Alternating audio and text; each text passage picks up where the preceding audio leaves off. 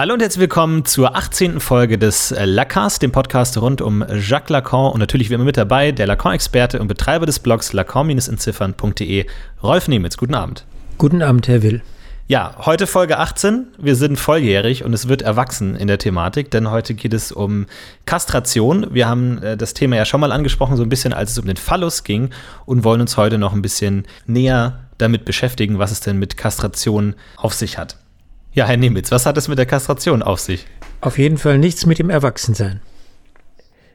Das Entscheidende an der Kastrationsthematik, wie sie von der Psychoanalyse entdeckt wurde, ist ja, dass es ein Problem, ein Thema, ein Komplex ist beim kleinen Kind. Freud siedelt den Kastrationskomplex ungefähr im Alter zwischen vier und sechs Jahren an. Also was wird man durch den Kastrationskomplex? Bei Freud man kommt in die Latenzzeit. Auf Deutsch gesagt, man kommt in die Schule. Und in der Latenzzeit hat sich das mit der Sexualität erstmal erledigt? In der freudschen Perspektive, ja. Ich sage das nur deswegen, weil mit, de, mit dem Begriff des Erwachsenwerdens, da hat man ein ganz anderes Schema. Da stellt man sich vor, der große, große Einschnitt des Lebens liegt äh, in dem Alter zwischen 18 und 20 Jahren so ungefähr. Und die in der freudschen Perspektive, in der psychoanalytischen Perspektive liegt der große Einschnitt zu einem ganz anderen Zeitpunkt. Das sollte man sich vielleicht als erstes klar machen. Und was genau wird festgelegt in dieser Zeit? Was wird dadurch verändert oder festgelegt im Subjekt durch die Kastration, durch den Kastrationskomplex? Die Sexualität wird strukturiert. Und das heißt, jetzt ich bringe zur Lacanischen Perspektive, die Beziehung zum anderen Geschlecht. In der Lacanischen Perspektive ist es so, dass die Beziehung zum anderen Geschlecht beim sogenannten Erwachsenen durch den Kastrationskomplex bestimmt ist und dass dieser Kastrationskomplex äh, sehr viel früher interveniert, ist ein zweiter Punkt. Man könnte so zuspitzen, in der Lacanischen Sichtweise ist es so, wenn wir nicht durch im frühen Alter durch den Kastrationskomplex hindurchgehen, haben wir in späterem Alter auch keine Beziehung zu einem Partner des anderen Geschlechts. Und dazu passt sehr gut, dass viele Leute ja keine Beziehung, keine sexuelle Beziehung zum Partner des anderen Geschlechts haben. Das heißt, in der Lacanischen Perspektive, das liegt daran, dass der Kastrationskomplex auf eine andere Weise durchlaufen wurde oder dass er gar nicht durchlaufen wurde oder was auch immer. Aber kann man das dann auch so auffassen, dass sich dadurch eine Homosexualität entstehen kann? Ja, auch die äh, in der Freudschen Perspektive und in der Lacanischen Perspektive hat die Homosexualität etwas damit zu tun, wie der Kastrationskomplex durchlaufen wird. Aber fragen Sie mich bitte nicht mehr, weil ich die Auffassungen von Freud über, äh, von Lacan über Homosexualität nicht äh, gründlich studiert habe und ich mir ziemlich sicher bin, dass es Lacanianer gibt, die im Anschluss an Lacan das Ganze äh, nochmal gründlich überarbeitet haben. Das heißt aber, die menschliche Sexualität ist nicht angeboren, nicht natürlich, sondern muss erst sich irgendwie finden in dem Alter. Ja, das ist der Grundgedanke, den man bereits bei Freud kennt. Bei Freud hat das verschiedene Fassungen. Unter anderem nennt sich das bei Freud Bisexualität. Jedes Menschen kommt bisexuell auf die Welt. Das ist ein Gedanke, den Freud von seinem Freund Wilhelm Fliess übernimmt. Das heißt, diese Bisexualität wird umgeformt in eine Polung auf einen Partner des Gegengeschlechts, was in vielen Fällen gar nicht richtig läuft. Das heißt, die heterosexuelle Position ist ein sehr künstlicher Effekt in der freudschen Perspektive. Könnte man das so formulieren, dass die heterosexuelle Geschlechtsbeziehung dann der, das erfolgreiche Durchlaufen des Kastrations Komplexes ist? Oder gibt es da keine Wertung von, was ist jetzt gut gelaufen und wen hat es jetzt schlecht erwischt? Äh, das hätte man vielleicht früher so gesagt, aber heutzutage ist es vollkommen klar, dass das überholt ist. Im Zuge der homosexuellen Ehe wird man die Dinge nicht mehr so beschreiben. Gut, und wie funktioniert das als aus Lacanischer Perspektive? Wie, wie funktioniert dieses Durchlaufen des Kastrationskomplexes, damit ich am Ende auf eine gewisse Weise einen, einen Bezug zum Gegengeschlecht oder zum gleichen Geschlecht entwickeln kann. Ja, wie funktioniert das Durchlaufen? Das ist eine Frage, die gewissermaßen mit der Freud-Brille gefragt wird. Mit der Freud-Brille und mit der Brille der Freud-Schüler. Die fragen immer, wie etwas durchlaufen wird. Die fragen nach Phasen, nach Entwicklungsphasen, Entwicklungsstufen und so weiter. Lacan zieht eine andere Brille auf. Der hat für das Durchlaufen von Phasen kein so großes Interesse.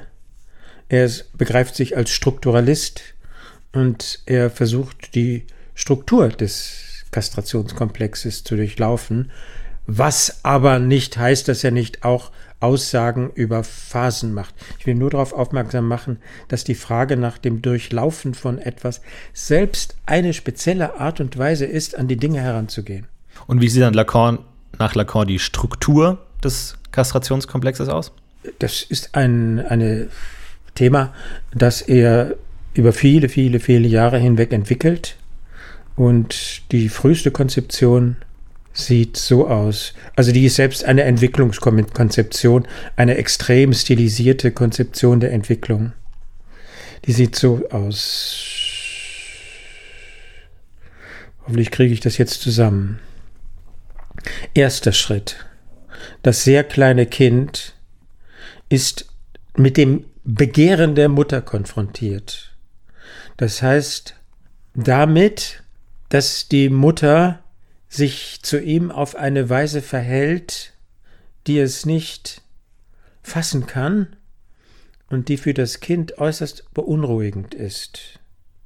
Und Lacan spitzt es so zu, die Mutter kommt und geht, sie ist anwesend und abwesend.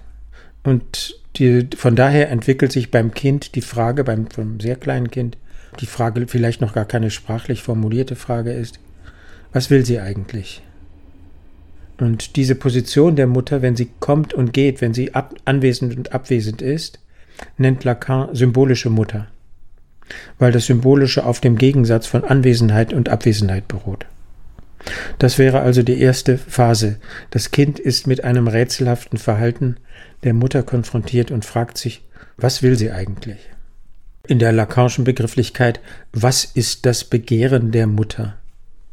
Und natürlich ist das Kind vor allem, da möchte es, dass es selbst das Objekt dieses Begehrens ist und fragt sich, wie kann ich diesen Platz einnehmen? Ich glaube, das ist, wenn man das als Phasen rekonstruieren will, in der Freudsch, in der Lacanischen frühen Sichtweise die erste Phase. Wie sieht das denn aus, das Objekt des Begehrens der Mutter zu sein? Geht es dann nur alleine um, ich habe Hunger, mir ist kalt? Oder was, was genau verlangt das Kind da oder was wünscht sich das Kind?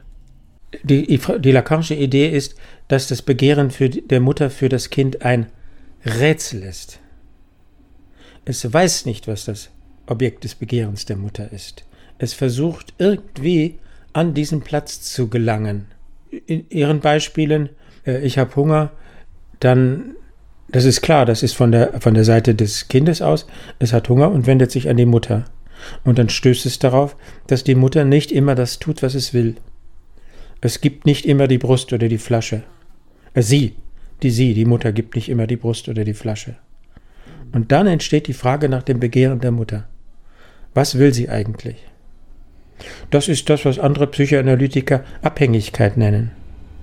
Das Kind ist zu seiner Bedürfnisbefriedigung auf die Mutter angewiesen und manchmal funktioniert das. In der Lacan-Sprache das Kind artikuliert Ansprüche, Demande, Forderungen und dann werden diese Forderungen erfüllt, alles okay. Aber es gibt dazwischen einen Riss, der ist strukturell. Die Mutter kann nicht immer da sein, wenn das Kind schreit. Es muss so sein, dass es da ein, eine Kluft gibt. Und äh, man weiß auch, dass es schrecklich ist für das Kind, wenn alle Forderungen sofort befriedigt werden. Das äh, führt zu einer entsetzlichen Form von vollständiger Abhängigkeit. Gut, also es gibt da einen Riss, die Mutter reagiert nicht immer, wie sagt man, die springt nicht immer sofort. Das ist sehr wichtig. Und dadurch entsteht für das Kind die Frage, was will sie eigentlich? Welche Antwort findet das Kind darauf? Das ist jetzt die nächste Phase in der Lacanischen Konstruktion. Früher Lacan. Der Vater greift ein in die Beziehung zwischen der Mutter und dem Kind. Und zwar, wie greift er ein? Letztlich vielleicht nicht mal mit Worten, sondern einfach nur faktisch, dadurch, dass er eine Distanz, einen Abstand, eine Barriere herstellt zwischen dem Kind und der Mutter. Die Mutter wendet sich dem Vater zu statt dem Kind. Oder es kann auch sein, der Vater vertreibt das Kind aus dem Bett der Mutter. Das kann ein traumatischer Moment sein für das Kind. Und auch vielleicht für die Mutter. Für die Mutter. Und das heißt, wir haben äh, ein Dreieck zwischen Vater, Mutter, Kind. Das wäre die zweite Phase. Aber die ist für Lacan noch nicht vollständig so beschrieben. Es bleibt die Frage, was will die Mutter vom Vater? Was hat der Vater, was ich nicht habe? Okay. Mhm. Und die Antwort, die das Kind sich gibt, behauptet Lacan und behauptet, dass die psychoanalytischen äh, Befunde, die, wie sie, wie sie sich im Verlauf von was damals 50 Jahren in der Psychoanalyse angesammelt haben, darauf verweisen, dass das Kind annimmt, dass, das Wert, dass der Vater über ein etwas Wertvolles verfügt, was das Kind nicht hat. Und das ist der Phallus. Das ist aber jetzt eine sozusagen reine Erfindung des Kindes, dass das Kind irgendetwas beim Vater vermutet, das so unwiderstehlich sein muss, dass es dem, dem Kind vorgezogen wird? Oder basiert das auch auf irgendeiner Begegnung oder irgendeinem einer Beobachtung? Oder ist es nur ein Gedankengespinst, dieser Phallus? Äh, wie, würde Freud, äh, wie würde Lacan das beantworten? Äh, der Phallus ist nicht nur ein Gedankengespinst des Kindes in der Lacanischen Sicht, sondern auch ein kulturelles Konstrukt. Das Kind lebt in einer phallozentrischen Gesellschaft. Zunächst in erster Instanz in einer männerzentrierten Gesellschaft, in einer patriarchalischen Gesellschaft, mehr oder weniger scharf ausgeprägt, also mehr oder weniger grausam in den Formen der Herrschaft. Und der nächste Gedanke ist, aus psychoanalytischer Perspektive ist dir das Patriarchat letztlich ein, dreht sich letztlich um den Phallus, um das Konstrukt Phallus. Das ist also auch ein kulturelles Konstrukt, auch wenn es nicht wie in manchen Gesellschaften Phallusstatuen an jeder Straßenecke stehen, jetzt überzogen formuliert. Ich denke an, wie heißt die Stadt, die von Erdbeben Pompeji. Äh, an, die von einem Vulkanausbruch verschüttet wurde. Eben da, es war also eine sehr phallizisierte City. So, aber sondern, ich weiß nicht genau, wie er sich das zurechtlegen würde. Was ist die unbewusste seit, wie, wie existiert der Phallus genau auf der gesellschaftlichen Ebene? Das ist ein, eine Frage, die ich nicht genau beantworten kann. Aber aus dieser Sichtweise ist es auf jeden Fall kein Wunder, dass ein Mensch wie Trump Präsident werden kann. Das ist ja eine offenkundig phallus-bombastische Figur. Sie wissen, bei, im Wahlkampf von Trump war die Größe seines Penis ein, ähm, ein Thema. Der Penis ist nicht der Phallus. Der Penis ist ein Organ. Der Phallus ist ein, wie soll ich sagen, ein Symbol. Aber sobald die Größe des Penis von Trump ein öffentliches Thema wird, haben wir es nicht mehr mit dem Penis zu tun, sondern mit dem Phallus.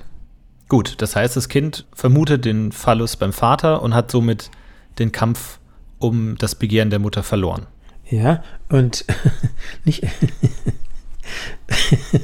Ich muss ich noch zu Ende lachen. Es vermutet den Phallus beim Vater und hierbei greift ein, dass das Kind in einer phallozentrischen Gesellschaft lebt.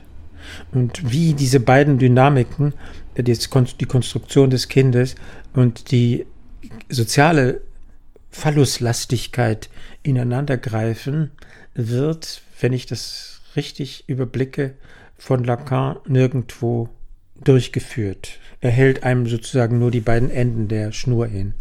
Wenn das Kind dieses Phalluskonstrukt aufbaut, nämlich die Mutter begehrt ein Objekt, das ich nicht bin und über das ich nicht verfüge, ist das ein Verlust, aber in der Lacanischen Perspektive der alles entscheidende Verlust. Wenn es diesen Verlust nicht vollzieht, wird es krank. Wenn es diesen Verlust nicht symbolisch realisiert, wenn es den nicht in seinen psychischen Apparat integriert, bleibt es vollständig abhängig von der Mutter oder später oder auch äh, für das Mädchen vom Vater. Und ist das jetzt schon der Prozess der Kastration, diese Symbolisierung oder diese Aufnahme als signifikant des Phallus beim Vater? Nee, dass der Vater den Phallus hat, ist noch nicht die Kastration. Bei der Kastration muss man sich zunächst erinnern, das ist das Material, von dem Lacan immer ausgeht. Äh, an das muss man sich an das erinnern, was Freud dazu gesagt hat. In der Pers freudschen Perspektive stellt sich das so dar, die Kinder leben, geraten zunächst in eine sogenannte phallische Phase und das bedeutet, sie schreiben allen Menschen einen Penis zu. Und dann, zweiter Punkt, äh, außerdem gerat, gibt es eine Aktivierung der, des Sexualorgans. Das heißt, die kleinen Mänch, äh, Män, Männchen, die kleinen Jungs fangen an, sich selbst zu befriedigen, zu masturbieren. Und jetzt gibt es ein Verbot äh, von Seiten der Erwachsenen, so sieht Freud das. Du darfst das Teil nicht anfassen. Und dann wird in dem Zusammenhang eine Kastrationsdrohung ausgesprochen. Wenn nicht, dann schneide ich dir das ab, dann wird dir das abgeschnitten, dann kommt der Doktor so und so und schneidet dir das ab. So wie im Struffelpeter, wo, wo dem Daumenlutscher der Daumen abgeschnitten wird, mhm. äh, wenn er daran lutscht. Das ist also aus psychoanalytischer Perspektive eine nur schwach verhüllte Kastrationsdrohung. Und jetzt, ich bin immer noch bei Freud, und Freud zufolge glaubt der kleine Junge das nicht. Warum sollte mir mein Schniepel abgeschnitten werden? Aber dann passiert etwas Zweites. Neben der Kastrationsdrohung, die zunächst wirkungslos ist, gibt es dann den Anblick der Genitalregion der Mutter. Irgendwie, irgendwann. Und damit bricht die Vorstellung zusammen, dass alle Menschen einen Penis hat. Damit kommt es also zum Untergang der phallischen Phase. Und die Mutter erscheint jetzt dem Kind als penislos, was natürlich logisch gesehen Unsinn ist. Die Mutter ist nicht penislos, sie hat ihre eigenen ähm, Geschlechtsorgane, aber in der, in der Kindperspektive, Freud zufolge, wird sie als kastriert wahrgenommen. Lacan nennt das begreift das auf und nennt diese Dimension Privation und unterscheidet das von der Kastration. Er nennt Privation, dass die Pri Privare heißt berauben, dass das Kind die Mutter als jemand auffasst, die keinen Penis hat. In der Lacanischen Rekonstruktion der Freudschen Theorie ist also ein entscheidendes Element, wir sind in einer Art Phaseneinteilung, dass die Mutter als priviert aufgefasst wird, äh, als ähm, jemand, der was fehlt, der der Penis fehlt. Und jetzt, um wieder zu Freud zu springen, und Freud sagt, in diesem Moment greift die Kastrationsdrohung für das kleine Kind, für den kleinen Jungen nachträglich. Eine der typischen Denkfiguren von Freud. Immer wieder rekonstruiert er solche Strukturen, in denen ein Element, was schon da ist, aber unwirksam ist, später gewissermaßen aktiviert wird und damit nachträglich einen Effekt erzeugt. Und damit entsteht also die Kastrationsangst beim Jungen, Freud zufolge. Also erstens die, den Begriff der Privation bei der Mutter und zweitens, es wird also das ein bestimmter Phallus Konzept gebildet. Der Übergang, er macht daraus den Unterschied zwischen dem imaginären Phallus und dem symbolischen Phallus. Es ist klar, er hat sein drei, äh, Dreier-Schema, reales, symbolisches, imaginäres. Und natürlich fragt er sich, wie kriege ich das da unter? Und äh, was ist der reale Penis? Was ist der imaginäre Penis, also der imaginäre Phallus, was ist der symbolische Penis oder besser gesagt der symbolische Phallus. Und da legt es sich in dieser frühen Phase, aus der ich, in der ich gerade Lacan referiere, so zurecht, ähm, der reale Penis, das ist einfach das Organ, das, womit man pinkeln kann und das Lust empfindet, jetzt bezogen auf das kleine Kind. Der imaginäre Penis, das ist der Penis, insofern er zum Körperbild gehört. Und äh, das ist also die Vorstellung, dass an einer bestimmten Stelle des Körpers eine Verstümmelung erfolgen könnte. Also eine Verstümmelungsfantasie. Das ist imaginär, weil es sich auf das Körperbild bezieht. Ohne diesen Hintergrund des Körperbildes und der Vorstellung von der Unversehrtheit, Integrität des Körpers würde diese Verstümmelungsfantasie nicht funktionieren. Der symbolische Phallus ist der Phallus, der gebildet wird durch die Vorstellung von der Privation der Mutter, nämlich etwas, was an einer bestimmten Stelle anwesend oder abwesend ist. Und der symbolische Phallus ist also jetzt äh, der Penis, insofern er in einem anderen Ordnungssystem funktioniert als dem des ganzen Körpers, nämlich der Körper als ein Ort, ein System von Plätzen, wo etwas anwesend oder abwesend ist. Äh, dazu muss man sich klar machen, wie funktioniert die äh, bizarre Vorstellung, dass der Mutter der Penis fehlt. So, dass eine Stelle definiert wird an ihrem Körper, wo etwas sein müsste, wo aber auch etwas fehlen kann. Also es wird, muss definiert werden, eine Stelle, an der etwas anwesend oder abwesend ist. Und dann wird äh, definiert, was an dieser Stelle an oder abwesend ist. Das ist jetzt der Penis. Und das wird dann mit der Geschlechterkodierung verbunden. Mit Penis Mann, ohne Penis Frau. Und das ist für Lacan eine völlig andere Ordnung, völlig ein anderes Gebilde, ein völlig anderes Register, wie er sagt, äh, als das der Verstümmelung des Körpers. Also das wäre der symbolische Verlass. Ganz verstanden habe ich den Unterschied noch nicht, weil bei der Verstümmelung würde dann der Penis abgeschnitten werden und würde dann auch fehlen. Ja, das ist ein sehr wichtiger Punkt. Ich denke, den Lacan sehr gut äh, herausgestellt hat. Das sind zwei völlig unterschiedliche Arten des Fehlens. In dem einen Fall fehlt etwas vor dem Hintergrund der Körperintegrität. Das heißt, es wird als eine Bedrohung des Ganzheit, der Ganzheitlichkeit des Körpers wahrgenommen. Also es gibt einen ganzen und einen verstümmelten Körper.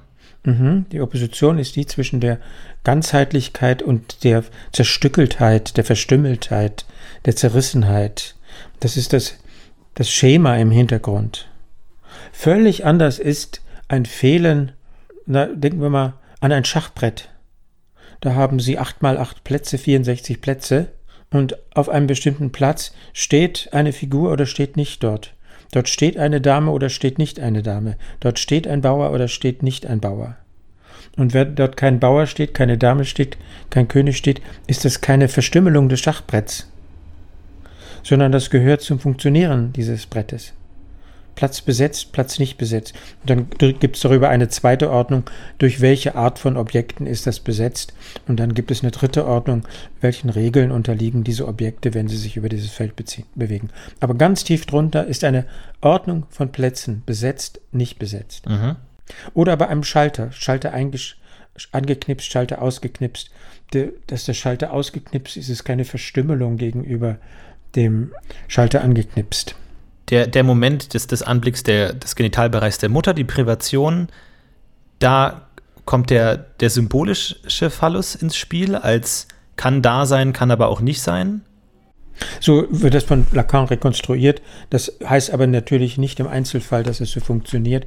Es ist natürlich durchaus denkbar, dass der Anblick des Genitalbereichs als Verstümmelung aufgefasst wird und dass dann ein Horror vor dem weiblichen Geschlecht erfolgt. Also müsste man dann in dieser Dynamik, wie setzt sich das kleine Kind aus mit dem Anblick der, äh, des Geschlechts der Mutter, des Geschlechtsorgans der Mutter, äh, müsste man darin sorgfältig unterscheiden. Eine imaginäre Dynamik, die Mutter ist verstümmelt, und eine symbolische Dynamik, äh, ach, sie ist eine Frau, sie hat keinen Penis, im Unterschied zu Männern, die einen Penis haben. Das heißt aber dann, dass sich die Kastration nur auf den imaginären Phallus beziehen kann, der abgeschnitten wird und damit zerstört ist oder beschädigt ist? Oder gibt es auch eine Kastration des symbolischen Phallus? Das, da bin ich überfragt. Also auf jeden Fall definiert der, wird Lacan zu diesem, zu diesem frühen Zeitpunkt die Kastration als, eine, als ein imaginäres Fehlen, das aber mit dem Symbolischen verbunden ist. Und zwar insofern, als er die Kastration als Strafe verhängt wird, als Sanktion, als Strafe wofür? Na, dass man etwas getan hat, was verboten ist, dass man ein Verbot übertreten hat. Und auf diese Art, ein, ein Verbot ist eine symbolische Größe, ein Gesetz. Mhm. Und auf diese Weise ist die Kastration in diesem frühen Sinne von Lacan ein imaginäres, ein imaginärer Mangel, herbeigeführt durch eine, wie sagt er genau, symbolische Operation, symbolische Handlung. Ich habe den genauen Ausdruck vergessen. Also als Strafe. Und wofür wird das Kind bestraft? Na, denken Sie wieder an den Freudschen Fall. Wenn du deinen Schniepel nochmal an, ab, äh, anfasst, dann wird er abgeschnitten. Also es wird für seine Lust bestraft, für seinen Genuss? Ja, das kann man so sagen. Das ist ein Punkt, den der frühe Lacan noch nicht so stark herausstellt, aber der dann zunehmend stärker betont wird. Äh, die sogenannte Kastration ist ein Eingriff in das Lustempfinden oder wie Lacan dann sagen wird, in die Jouissance, in die Art und Weise, wie, Lust, wie Lust empfunden wird. Mich würde interessieren, wie die Begriffe Phallus und Kastration, ob die notwendigerweise immer zusammengehören? Also ist, ist, ist das im Grunde nicht ein und derselbe Begriff? Ja, es ist deswegen der äh, selbe Begriff. Ich bin nicht ganz sicher. Äh, Im ersten Schritt kann man ja sagen, der Phallus kann zwei Zustände annehmen und er kann anwesend oder abwesend sein, okay? Mhm. Und der abwesende Phallus, jetzt in der frühen Konzeption, kann auf zwei Weisen abwesend sein. Er kann symbolisch abwesend sein. Dann sind wir in einem einfachen Kodierung der Geschlechter durch mit Penis, ohne Penis. Okay? Mhm. Und er kann zweitens imaginär abwesend sein. Er kann im Körperbild eine, eine Lücke, ein Loch, eine Verstümmelung äh, darstellen. Und dann sind wir bei der Kastration. In diesem frühen Sinne. Lacan arbeitet an diesen Termini und entwickelt sie weiter. Wir sind jetzt also bei dem Lacan von ungefähr 1960. Und der Phallus ist aber auch ein Signifikant. Ja. Als symbolischer Phallus dann. Ja, das ist ein furchtbar schwieriges Problem, weil Lacan den Begriff des Signifikanten an dieser Stelle, wenn es um den Phallus geht, verwirrend verwendet. Er bezeichnet sowohl den imaginären Phallus als auch den symbolischen Phallus als Signifikanten. Das war für mich eine der Haupt, eine der ersten großen Barrieren, um dieses Konzept zu verstehen. Und in der Sekundärliteratur wird es manchmal auch nicht klar gesehen. Und wie haben Sie diese Barriere überwunden? Was war das Ergebnis? Wie habe ich sie überwunden? Auf welchem Wege? Durch viel, viel Arbeit. Was war das Ergebnis? Das einige Zitate, die kann man auf meiner Seite nachlesen, wo ganz deutlich ist, dass Lacan den Ausdruck signifikant für beide äh, Aspekte des Phallus verwendet, sowohl für den imaginären als auch für den symbolischen. Und das hat mir dann weitergeholfen. Ist das nicht ein Widerspruch, ein imaginärer Signifikant? Eben, das ist, war ja das Problem.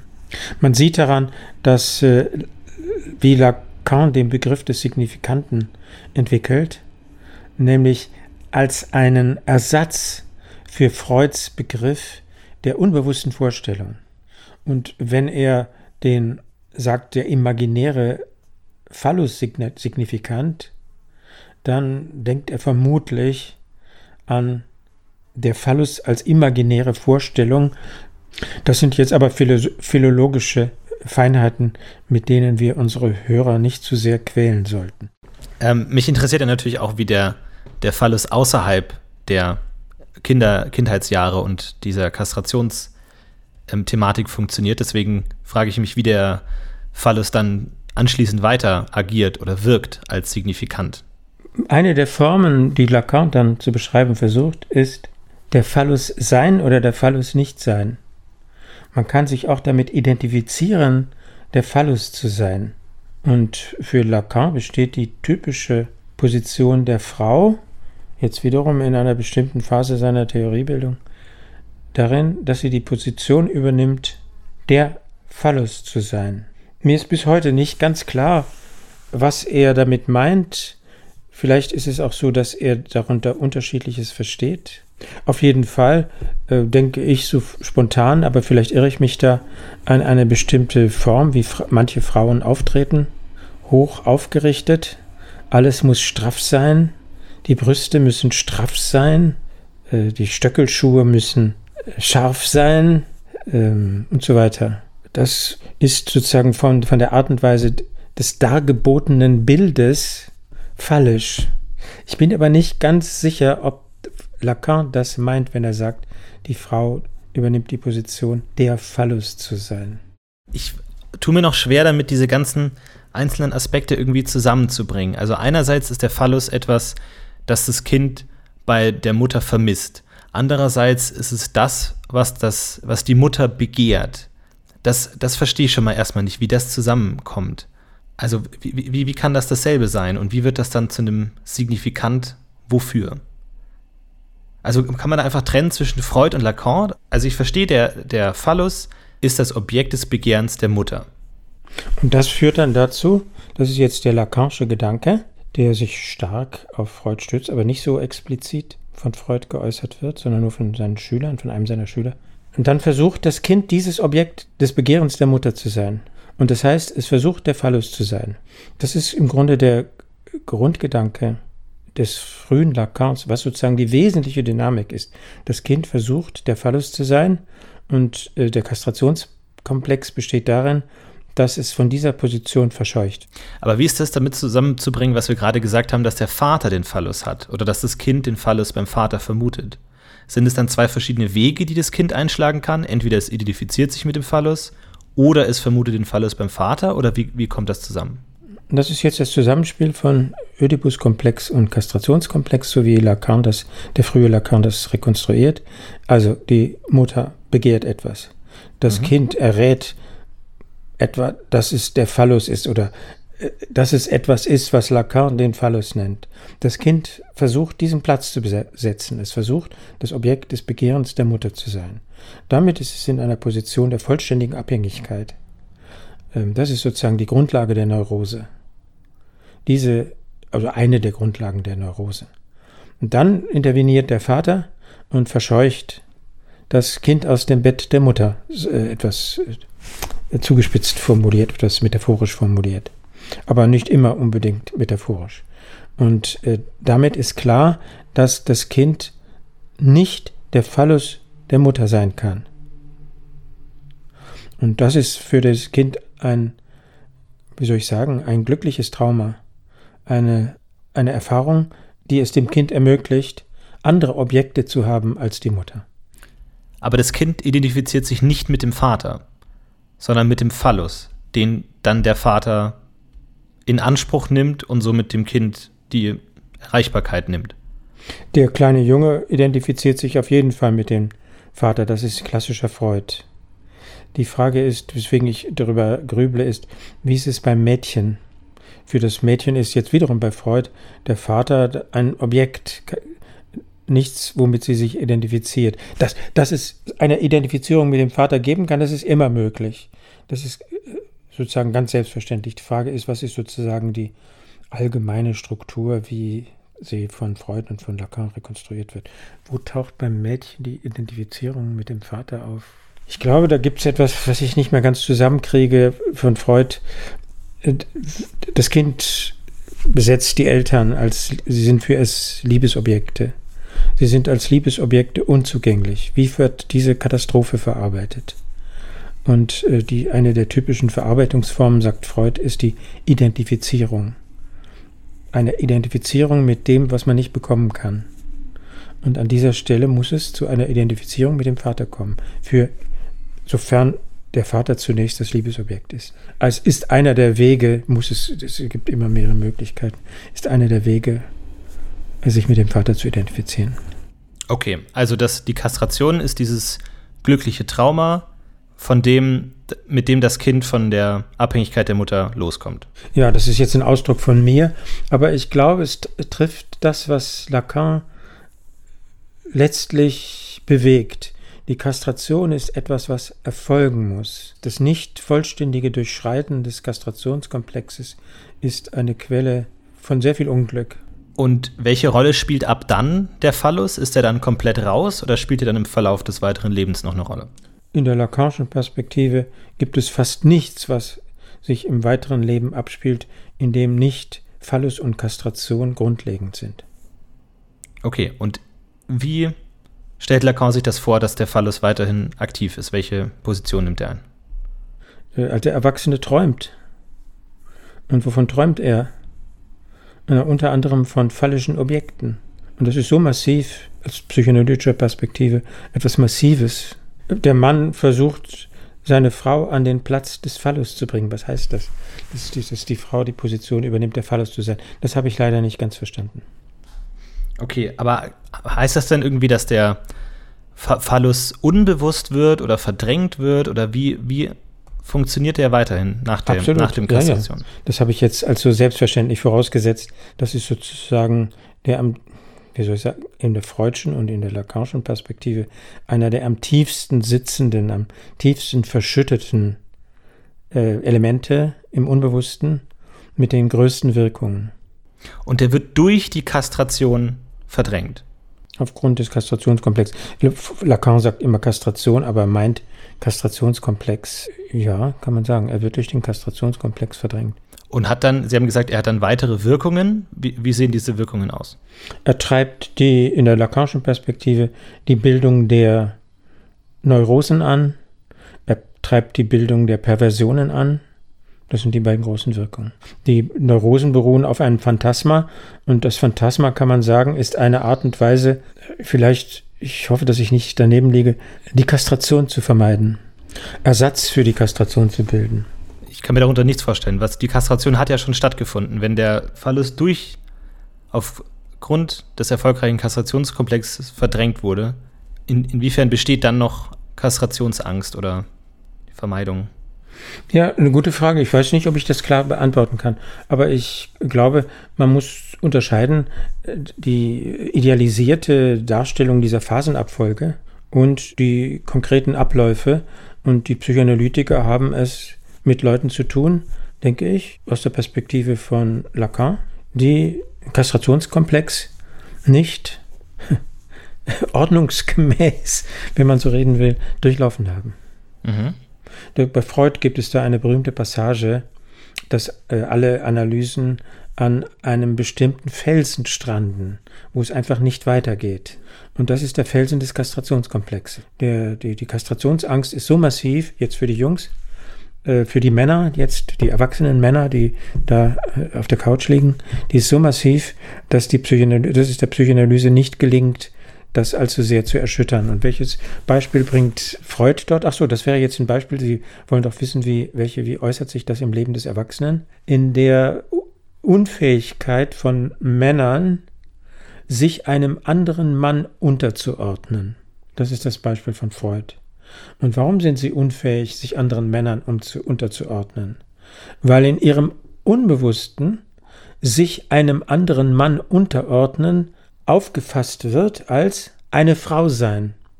Und weil eine Frau sein wiederum, zweiter Spielzug, aufgefasst wird als kastriert sein. Dritter Spielzug, weil also dies, sich einem anderen Mann unterzuordnen, Kastrationsangst auslöst. Und das ist der Punkt, an dem Freud zufolge die psychoanalytischen Kuren, die psychoanalytischen Behandlungen regelmäßig scheitern. Das lässt sich offenbar in Freuds Erfahrung nicht erschüttern. Nennt, es gibt, gibt es einen Fachausdruck, männlicher Protest. Und bei Frauen wäre es ebenfalls, also gut, aber das ist jetzt ein anderes Thema.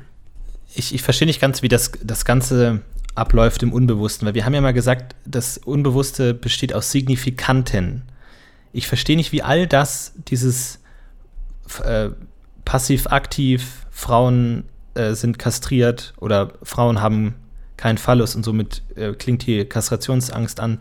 Wie kann das alles nur mit Signifikanten funktionieren? Das ist, da spielt auch so viel Bedeutung mit und so viel Signifikat, dass ich nicht verstehen kann, wie das so im Unbewussten von Lacan funktioniert. Gut, äh, Sie fragen jetzt, wie verhalten sich diese Signifikanten zum Signifikat? In der Lacanischen Rekonstruktion ist also unterschiedliche Auffassungen von Signifikat. Äh, ich würde sagen zwei Hauptauffassungen und ich wähle jetzt nur eine. In der einen Auffassung ist das Signifikat ein verdrängter Signifikant. Das verstehe ich nicht. Na, ich, da muss ich Sie ganz langsam ranführen. Äh, Sie hören ein fremdsprachliches Wort. Sie hören beispielsweise Jag har varit i Sverige. Sie hören ein, ein Signifikantenfolge. Mhm. Haben Sie es verstanden? Nein. Jetzt sage ich Ihnen das Signifikat. Ich war in Schweden. Mhm. Okay? Das akzeptieren Sie. Ich war in Schweden ist das Signifikat von Jag har varit i Sverige. Das ist mein sicherlich falsch ausgesprochenes Schwedisch. Das nehme ich mal so an, ja. Ja? Okay.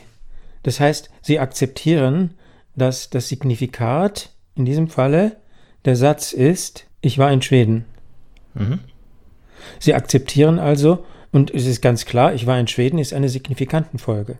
Mhm. Sie akzeptieren also, dass ein Signifikat eine Signifikantenfolge sein, sein kann. Nämlich im Verhältnis zu einem Signifikanten. Sie haben zunächst einen Signifikanten, dessen Bedeutung erfragt wird, dann wird die Bedeutung angegeben und diese Signifikanten, die die Bedeutung angeben, können selbst wiederum Signifikanten sein. Mhm. Und das ist dieselbe Struktur wie ein Signifikat kann sein, ist ein verdrängter Signifikant. Sie haben ein, ein Symptom, eine rätselhafte Verhaltensweise, beispielsweise Sie vergessen regelmäßig, ach so, ich denke an eine Person, die ich kenne, Sie haben die Verhaltensweise, dass Sie immer dann, wenn Sie das Haus verlassen haben und die Tür abgeschlossen haben, nochmal aufschließen müssen, um nachzusehen, ob Sie auch den Herd ausgemacht haben. Mhm. Und das seit nicht nur fünf Jahren, die zehn Jahren, 20 Jahren, immer dasselbe. Mhm. Okay. Das ist ein Signifikant. Ein Signifikant, das heißt ein Element, bei dem man sich fragt, was es bedeutet, Mhm. ohne dass die Bedeutung klar ist. Und was ist jetzt die, das Signifikat? Ich weiß nicht, was in diesem Falle die Bedeutung dieses Symptom ist, dieses Symptoms ist, aber wir können uns irgendeins ausdenken, zum Beispiel der Wunsch, das Haus in Brand zu setzen. Okay? Okay. Und wenn man das jetzt äh, verfolgt, dann wird man auf Szenen stoßen, in denen darüber gesprochen worden ist, wie jemand ein Haus in Brand gesetzt hat oder wie jemand die Gefahr in, heraufbeschworen hat, dass das Haus in Brand gesetzt wird. Aber dann ist doch der, der Wunsch, das Haus in Brand zu setzen, unbewusst. Ja? Aber das Unbewusste besteht doch aus Signifikanten und nicht aus Signifikaten. Das ist es, was ich nicht verstehe. Das zum Beispiel könnte die, könnte die unbewusste Signifikantenkette sein. Der so und so ist, hat das Haus in Brand gesetzt und ist deswegen ins Gefängnis gekommen. Also verweist die, verweisen die bewussten Signifikanten auf unbewusste Signifikanten. Ja. Aber dann gibt es ja gar kein Signifikat, wenn die, das Signifikat wiederum Signifikanten sind. Dann gibt es ja nur eine Reihe von Signifikanten. Ja, dann in, dieser, äh, Lacan hat mehrere Signifikatsbegriffe, aber in dieser Version des Begriffs Signifikat ist der Begriff, wird das, der Begriff Signifikat funktional aufgefasst. Da ist es eine bestimmte Funktion von Signifikanten, von Wörtern, von Sätzen, die sie haben. Nämlich, dass sie die Bedeutung einer bewussten Signifikantenkette angeben. Dass sie die Bedeutung einer signifikanten Kette angeben. Einer bewussten. Wir haben, Einer, einer bewussten. wir haben eine bewusste Signifikantenkette. Wir verstehen sie nicht, ein rätselhaftes Verhalten. Wir finden heraus, was dahinter steckt. Die Lacanische Behauptung ist, man stößt auf sprachliche Phänomene, auf Sätze der Eltern oder der Großeltern oder sowas. Okay? ja. Diese Sätze liegen letztlich diesem Symptom zugrunde und wenn diese Sätze rekonstruiert werden, kann das Symptom gemildert werden oder im Extremfall sogar verschwinden. Diese unbewussten Wörter, Sätze sind dann in der Funktion des Signifikats, der Bedeutung, des Symptoms. Ich, ich, ich glaube, jetzt, jetzt verstehst langsam, dass es nicht dasselbe ist wie das linguistische Signifikant, Signifikat, sondern dass das der unbewusste Signifikant ist das Signifikat des Symptoms. Und das Symptom ist gleichzeitig wieder ein Signifikant, der dazu aufruft, nach dem Signifikat zu rufen, zu suchen. Sobald wir fragen, was bedeutet das, behandeln wir es als eine Art Signifikant, als ein sprachartiges Gebilde. Das heißt, eigentlich bedeutet ja Signifikat dann nicht, nicht mehr als nur der Verweis von einem Signifikanten zum anderen. Von einem Symptomsignifikanten zu einem unbewussten Signifikanten. Ja, zumindest ist das, ist das eine der Verwendungen des Ausdrucks Signifikat bei Lacan. Es gibt noch eine zweite, aber das sollten wir hier ähm, beiseite lassen. Okay, gut. Hat, hat ein bisschen gedauert, es tut mir leid, aber ich glaube, jetzt habe ich es verstanden. Weil ich hatte immer bei Signifikat die Vorstellung von etwas nicht Sprachlichem, beziehungsweise also von etwas, das dann sozusagen außerhalb der signifikanten Welt ist. Aber wenn das Signifikat nur die, der, der Pfeil ist von einem Signifikant zum anderen Signifikanten, dann ergibt es Sinn. Sie sollten sich nicht entschuldigen, dass Sie Zeit brauchen, um zu begreifen. Das sage ich, weil auch das ein Lacanischer Begriff ist. Man braucht okay. Zeit zum Begreifen. Gut. Zurück zum signifikanten Phallus. Der Phallus-Signifikant in der Lacanischen Perspektive ist, locker formuliert, besonders tief verdrängt. Mhm. Und das heißt, er hat die Funktion einer Art letzter Bedeutung. Das müsste inzwischen etwas gehen, weil Sie akzeptieren können, vielleicht jetzt, dass signifikanten Bedeutungen sein können.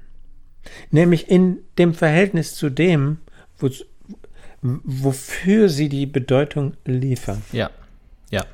Und das nenne ich, so verständige ich mich mit mir selbst, das ist ein funktionaler Begriff des Signifikats, der Bedeutung. Äh, das Signifikat ist keine Eigenschaft eines Objekts, woran man sieht, äh, dass es jetzt ein Signifikat ist, sondern das ist eine Relation, eine Beziehung, ein Verhältnis. Im Verhältnis zu dem und dem Satz ist der und der Satz in der Funktion des, Signifikant, des Signifikats der Bedeutung. Mhm. Der Phallus ist aber bei beiden Geschlechtern verdrängt. Also gibt es da einen Unterschied in der unbewussten Struktur des Phallus bei Mann und Frau? Das sind zwei verschiedene Fragen. Die erste Frage ist, äh, sind bei, ist bei beiden Geschlechtern ein verdrängter, absolut strukturierender Signifikant für in Lacans Perspektive ja. Zwar ihre zweite Frage war, gibt es ja einen Unterschied, wie Männer und Frauen sich auf den Phallus-Signifikanten beziehen?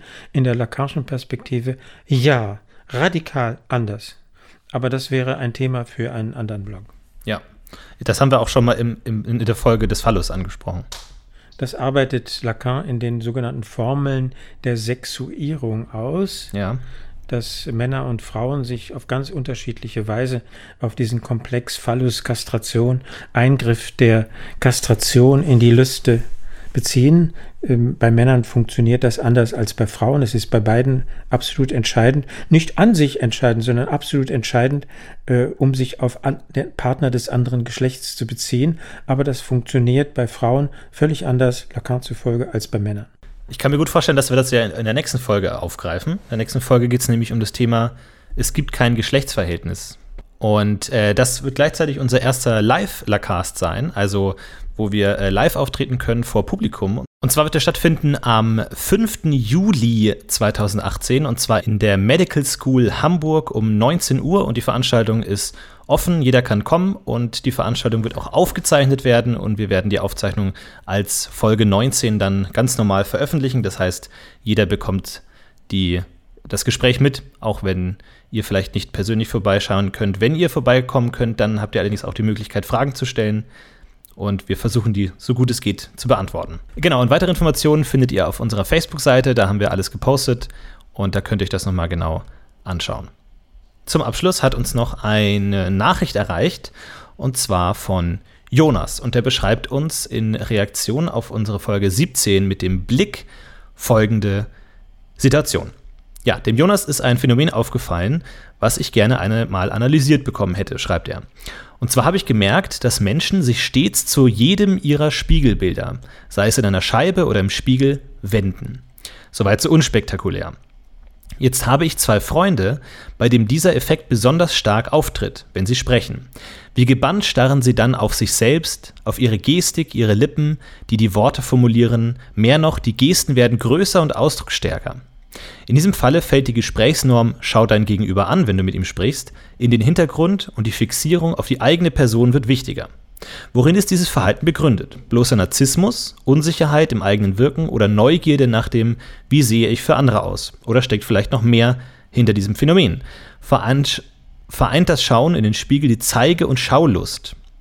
Ist es ein wenig so wie bei dem kleinen Kind, das beim eigenen Anblick im Spiegel zu lachen anfängt, da es sich selbst als ausgewachsenen Menschen antizipiert.